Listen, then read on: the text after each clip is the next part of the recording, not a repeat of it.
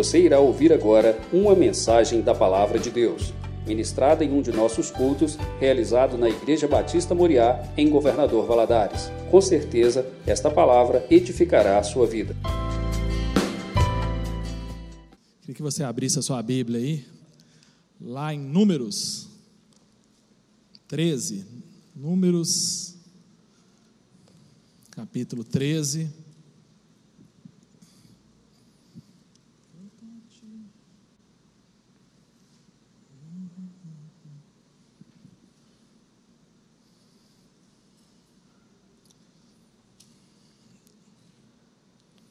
Números 13, a partir do versículo 25. A palavra de Deus nos fala assim: Depois de 40 dias, voltaram de espiar a terra. Vieram a Moisés, a Arão e toda a congregação dos filhos de Israel em Cádiz, no deserto de Parã. Fizeram um relato do que tinham visto a eles e a toda a congregação, e mostraram-lhe os frutos da terra. Relataram a Moisés e disseram: Fomos à terra a qual você nos enviou. De forma, de fato, é uma terra onde emana leite e mel. Estes são os frutos dela.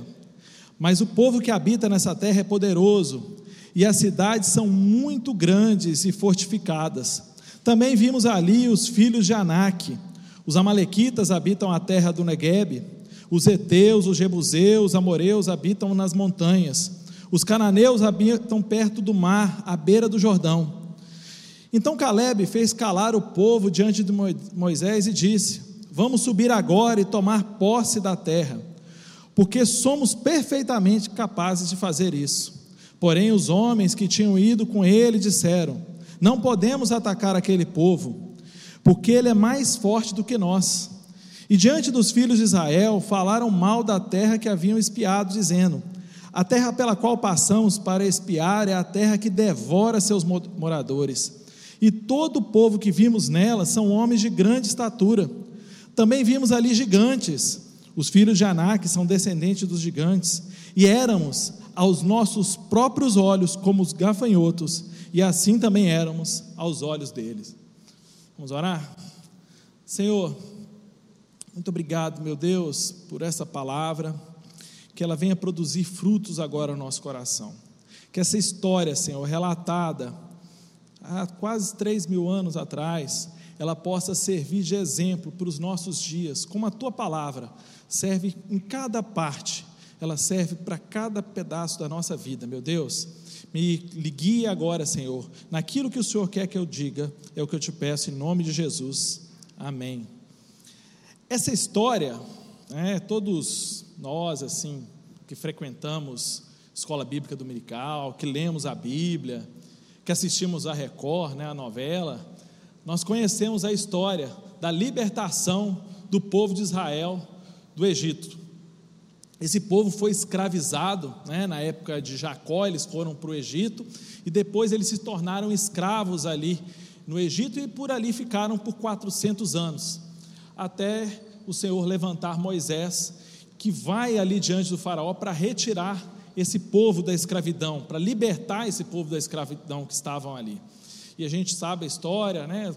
Deus, ele manda várias pragas, dez pragas ali contra os egípcios, ele toma conta de toda a situação de tal forma que até o coração do faraó, ele tem hora que deixa o faraó amolecer, tem hora que ele endurece o coração do faraó, ele liberta esse povo, ele faz o povo atravessar pelo Mar Vermelho, uma vitória espetacular e totalmente guiada pelo Senhor.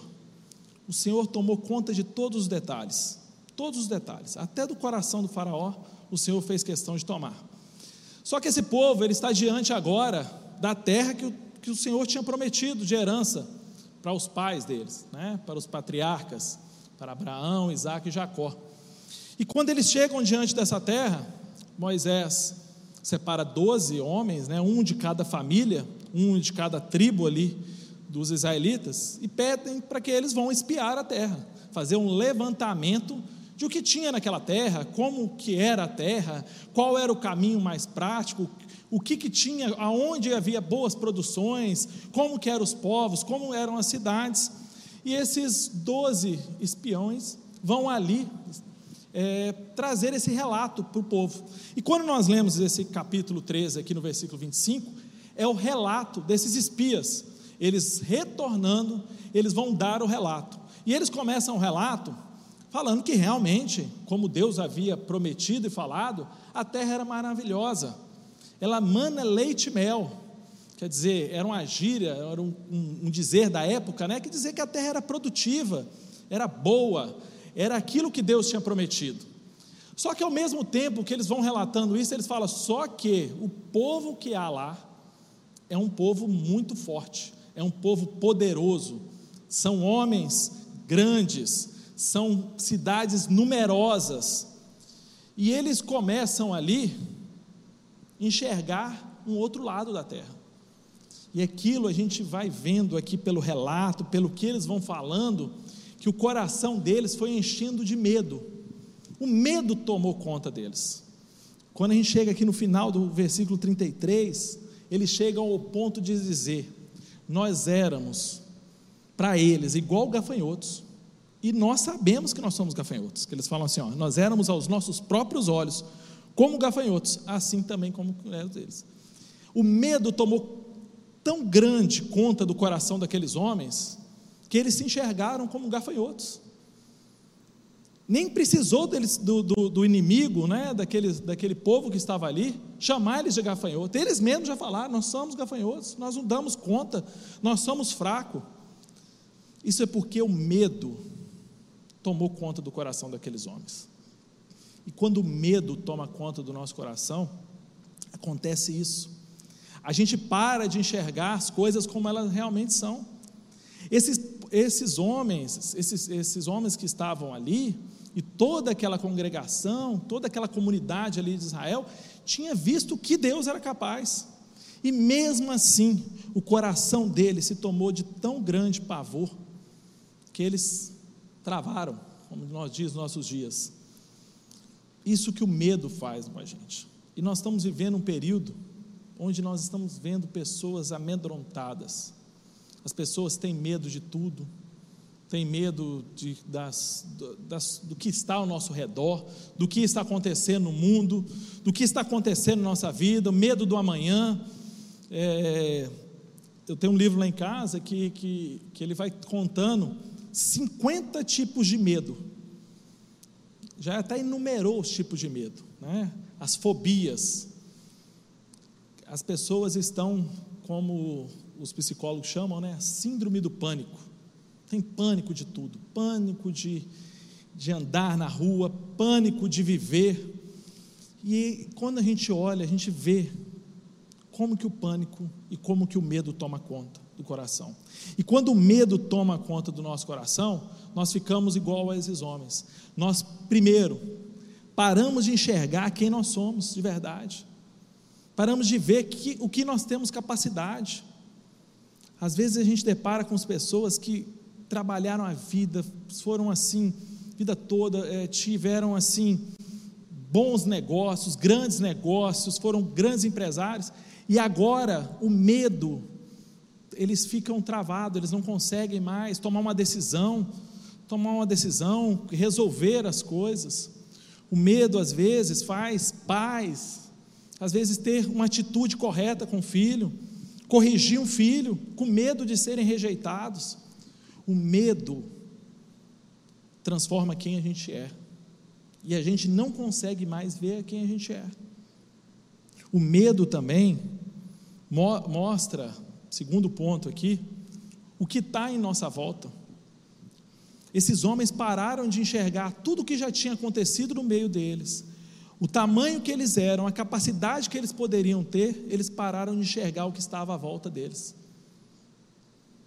E eles, por último, eles pararam de, de enxergar quem realmente Deus era. Eles, o medo fez tampar a visão deles para tudo que Deus já tinha feito na vida deles. Isso que o medo faz na gente.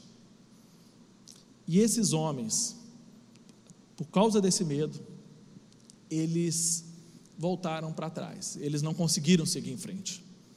Tanto é que a gente conhece a história, essa geração de gafanhotos, como eles se chamaram, não chegaram à terra prometida. Uma nova geração veio logo após, e essa geração chega à terra prometida. E depois dessa, essa é uma introdução que eu estou dando à minha mensagem, eu quero dizer para vocês que existe solução para o medo. Quando a gente vai enxergando a história e vai vendo que passaram-se longos anos, mas a gente vai chegar em Josué e a gente vai ver, a gente vai ver que Josué foi capaz de vencer esse medo que eles tinham. Abra comigo aí, em Josué, capítulo 1, logo no comecinho de Josué. Josué, capítulo 1.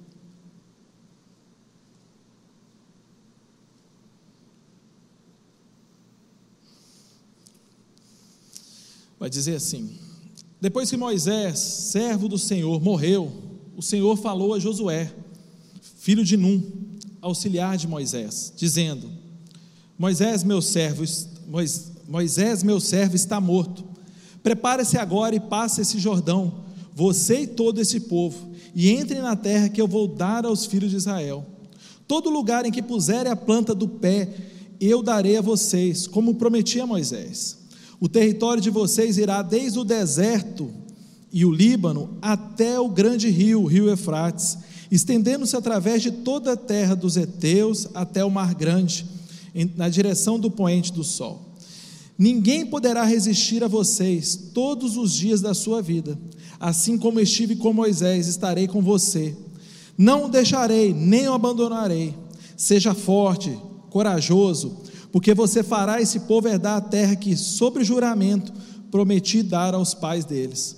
Tão somente seja forte e muito corajoso, para que você tenha cuidado de fazer segundo toda a lei que o meu servo Moisés lhe ordenou. Não desvie dela, nem para a direita, nem para a esquerda, para que seja bem-sucedido por onde quer que você andar. Não cesse de falar desse livro da lei, pelo contrário, medite nele de dia e noite, para que você tenha cuidado de fazer segundo tudo o que nele está escrito. Então você prosperará e será bem-sucedido. Não foi isso que lhe ordenei? Seja forte, corajoso, não tenha medo, nem fique assustado, porque o Senhor seu Deus estará com você aonde quer que você andar. A gente vê aqui uma mudança, um povo covarde, o Senhor chamando Josué. Quando a gente vai lendo a história ali dos doze espias, a gente vê que dois homens, eles não concordaram com aquela opinião daqueles homens. Um foi Caleb, que até fala no, no, no texto que eu li anteriormente, e o outro foi Josué. No capítulo 14 vai falar de Josué, que Josué estava junto com Caleb. E nesse momento histórico se passaram 40 anos. E esse povo agora está ali, à beira da terra de Canaã, aonde Deus tinha prometido. Deus chama Josué e vai mostrar para ele o que era necessário para que ele herdasse, para que ele recebesse aquela terra.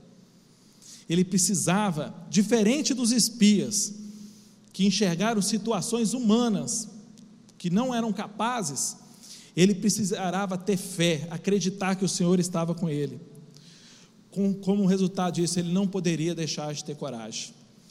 Então, o que eu queria falar para você essa noite, o tema da minha mensagem é esse sem coragem, sem vitória. Se nós não tivermos coragem de enfrentarmos os desafios, se nós não tivermos coragem de olhar o que a palavra de Deus fala para nós, nós não conseguiremos enfrentar os nossos desafios e termos nossa vitória. E Deus agora chama Josué. A gente vê que Josué também estava com medo, mas um medo diferente, porque o medo de tudo ele, ele faz parte de nós né, ele faz parte do, da, da nossa vida. Nós temos, às vezes, medos de algumas coisas, que às vezes nós temos que lutar contra esses medos. Esses medos, às vezes, são precauções que nós temos. Né? Ele nos evita, às vezes, fazermos, cometermos erros. E a gente vê aqui que Josué, ele estava com medo, mas era um medo diferente dos espias. E Deus chama ele e fortalece ele e fala: Eu estarei com você. E a gente sabe que a história de Josué foi uma história de vitórias. O livro mais gostoso de você ler na Bíblia, um dos mais gostosos, é o livro de Josué.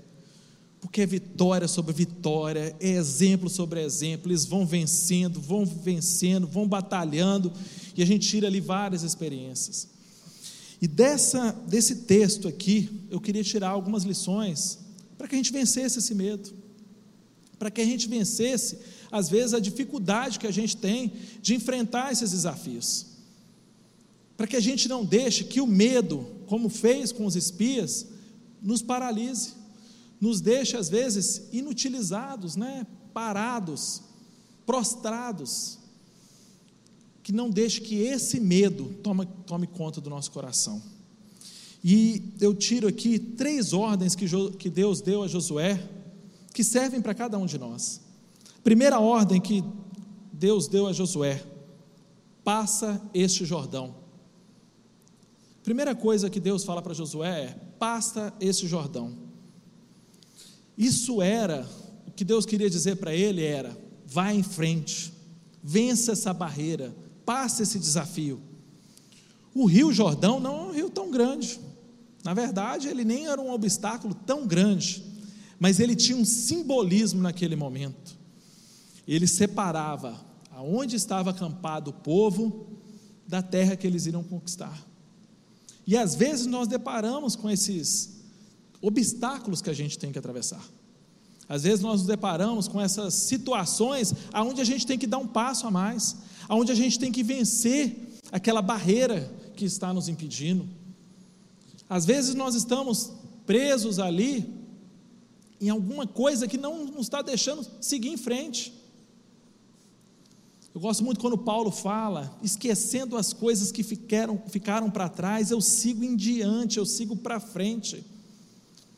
A vida do crente é para frente, a nossa vida tem que seguir em frente, a gente tem que passar pelos, pelos obstáculos, vencer esses obstáculos. E Deus, quando chamou Josué, ele falou com ele: Olha, tem um obstáculo. Eu quero que você passe, porque isso aqui vai ser o simbolismo de que você quer essa vitória. Isso eu não posso fazer por você. Isso eu não posso fazer pelo povo de Israel. Eu estarei com vocês, mas a decisão é sua. A gente vai ler na história que quando o povo está ali para atravessar o Rio Jordão, quando eles colocam o pé na água, a água abre para que eles possam passar. É uma representação de, de Deus dizendo o seguinte: a atitude é sua, o milagre é meu. Você precisa ter a atitude de dar o passo. Aí sim eu vou realizar o milagre. Porque se nós não darmos o passo, o milagre não vai vir. Porque Deus quer de nós uma atitude, uma decisão. Jesus, quando ele estava ali no Novo Testamento, né, em Lucas, né, ele vai dizer que chegam alguns perto dele e fala: Senhor, como que faz para me seguir, para seguir o Senhor? Ele só diz: siga-me. É uma atitude. Ele vai dizer para um que falou: Olha, eu vou parar aqui, que eu vou velar meu pai, vou enterrar meu pai. Ele falou: Deixe que os próprios mortos se cuidem dele, me siga. É uma decisão, não é insensibilidade com o velório, com o morto, mas é uma questão de dizer assim: a decisão é agora. Não fique, às vezes, buscando desculpas para tomar a decisão. Não fique, às vezes, buscando argumentos para tentar dar a volta no rio. Não fique, às vezes, buscando empecilhos para seguir Jesus. Você precisa dizer, seguir Jesus. Você precisa tomar a decisão. É uma decisão sua. É você que toma essa decisão. Como eu falei, o Rio Jordão não era um rio tão grande. O Rio Doce é muito maior do que o Rio Jordão. Talvez há 3 mil anos atrás seria maior do que os dias de hoje, mas nos dias de hoje chega a ser um riachinho em alguns lugares. Mas era um simbolismo, uma decisão de dizer: eu vou e aí Deus vai falar: Eu estou com você. Segunda ordem que Deus vai dar para Josué: herdar a terra. Terra, quando a gente fala de herança, né? Quando a gente fala de herdar a terra, herança é uma coisa o quê? É uma coisa que você recebe, que é, não, não, foi você que, que comprou, que lutou pelaquilo, que né, trabalhou pelaquilo A herança se usa muito quando um filho recebe uma herança de um pai, né? recebe uma herança de um, de um tio muito distante, recebe uma herança é, que você nem está esperando. Eu estou rindo ali, a Viva está rindo, que um dia eu recebi uma, uma ligação da minha tia e falou assim: Olha, Fernando, tem uma tia nossa, do seu pai, meu pai já tinha falecido, né? Que ela, ela morreu, ela morava na Áustria. E ela morreu lá na Áustria. E, e eles entraram em contato, o governo da Áustria entrou em contato com a gente, que eles vão vender o patrimônio dela e vão repartir. E como seu pai não é vivo, a herança vai para você e para os seus irmãos. Irmão, logo pensei, deve ser um castelo, vai ser um castelo, eu vou ficar. Já comecei a gastar por conta e falei, nossa, o que, eu vou fazer com esse dinheiro? Herança em euro ainda, vai fazer a conversão do euro, vai descontar os honorários do advogado, e tinha que mandar uma papelada. Eu dei um jeito, arrumei, arrumei do meu irmão também. Falei, não atrasa minha herança, não. Deixa eu ajudar você para você arrumar a sua também. E aí passou o tempo, veio o papel. É, não era o castelo, era uma casa era 400 euros. Eu falei, ah, tá bom, bem-vindo, seja bem-vindo. Eu já estava pensando em 400 mil euros, já estava fazendo conta para receber o dinheiro. Mas é o que? É o que eu não esperava. Não era meu, era da minha tia. Era uma herança que eu tinha que eu não, não me pertencia. E por que Deus está dizendo para esse povo, para você herdar a terra? Porque tudo que nós recebemos, as bênçãos de Deus na nossa vida, não é porque nós merecemos, é porque é disposição de Deus dar para nós. Era Deus que estava disposto a dar aquela terra de herança para eles.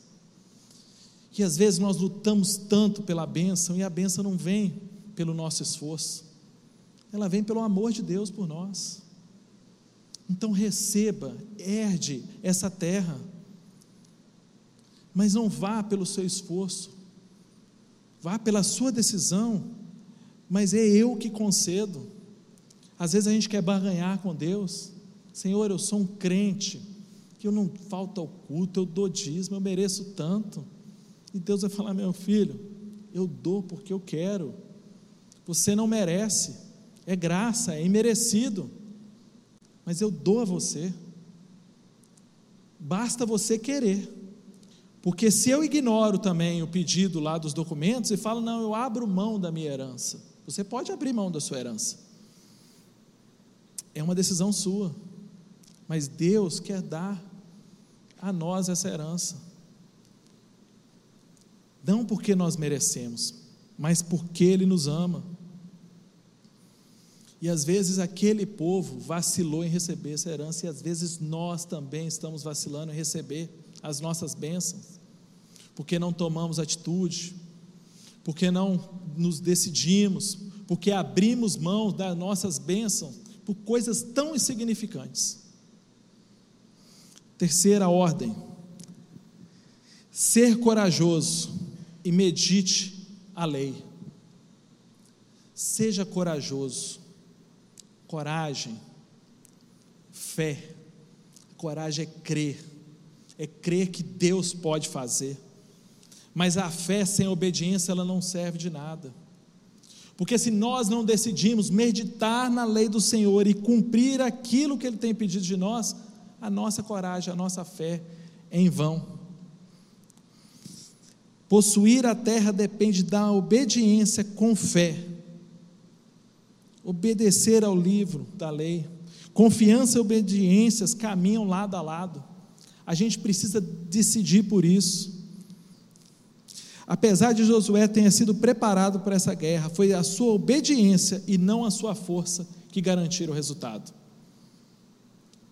Josué, vencendo a, a, a, as batalhas, ele ia muito mais pelaquilo que Deus tinha falado para ele do que as suas estratégias. Ele tinha as estratégias de luta? Tinha, sim. Mas ele seguia a risca aquilo que Deus tinha determinado para ele. Derrubar as muralhas de Jericó chega a ser uma coisa que ao olho humano é absurda. Josué podia ter falado: Não, eu entendi errado. Eu vou consultar Deus de novo. Não pode ser isso. Isso não vai me dar a vitória. Mas Josué não tinha um coração assim. Ele sabia que a obediência viria com a vitória. Porque ele tinha visto aquilo que Deus tinha feito. Ele conhecia aquele Deus que estava dando aquela ordem. Ele sabia o Deus que ele ia obedecer. Então ele tinha fé que a obediência que ele estava cumprindo, ela seria recompensada. Às vezes nos falta fé. Uma das, das, é, das palavras mais ditas por Jesus é creia, tenha fé, crê somente. Se credes, a gente precisa acreditar. Quando a gente crê, quando a gente tem um coração convicto, um coração cheio de fé, e obedece a palavra de Deus, a nossa vitória vai vir. A gente precisa confiar que aí sim a coragem vai vir. A gente vê dois extremos. Josué estava ali junto com os espias, ele não compartilhava da mesma ideia deles, mas ele viu aquele povo. E depois ele viu a vitória que veio através da coragem.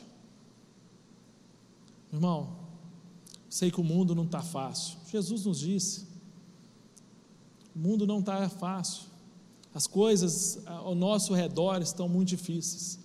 Mas eu quero te encorajar a ter coragem, a crer na palavra de Deus, a crer que essa história não está aqui à toa. É até interessante como o escritor, ele fez questão de escrever que aqueles homens tiveram medo, eles foram covardes, para que servisse de exemplo para mim e para você hoje que não é isso que o Senhor espera de nós. O Senhor espera de nós coragem, não espera de nós obediência, não espera de nós firmeza, para nós podermos herdar as bênçãos que Ele tem para a vida de cada um de nós. Amém? Tenha coragem, vença os desafios da vida, porque sem coragem, sem vitória. Amém? Vamos orar? Senhor, louvamos, exaltamos o teu santo nome, meu Deus. Muito obrigado, Senhor, pela tua palavra. Muito obrigado, Senhor, porque o Senhor deixou essa mensagem escrita para que ela fortalecesse a nossa fé. Eu te peço agora, Senhor, que vai de encontro a cada irmão meu que está aqui presente na igreja, aqueles que estão assistindo online, que vão assistir futuramente, que o Senhor possa fortalecer cada um deles, que eles possam enxergar, Senhor, através da experiência de cada homem aqui da Bíblia, cada história que foi aqui contada, que essas histórias, Senhor, possam servir de luz para que eles possam ter coragem, direcionamento, força, vontade de vencer os desafios. Senhor, não nos deixe fraquejar, não nos deixe, Senhor, empacar mediante a pequenos obstáculos que a vida nos coloca. Senhor, não nos deixe recuar, meu Deus, não nos deixe duvidar da tua palavra. Senhor, nos fortaleça, nos dê coragem para vencer cada dia, é o que te pedimos em nome de Jesus. Amém. Amém. Boa noite, irmão.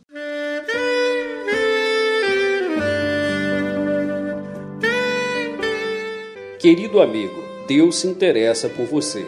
Ele conhece as circunstâncias atuais da sua vida. Não hesite em buscá-lo. Em Jeremias 33, versículo 3, ele nos diz: Clama a mim e responder-te-ei, e anunciar-te-ei coisas grandes e ocultas que não sabes.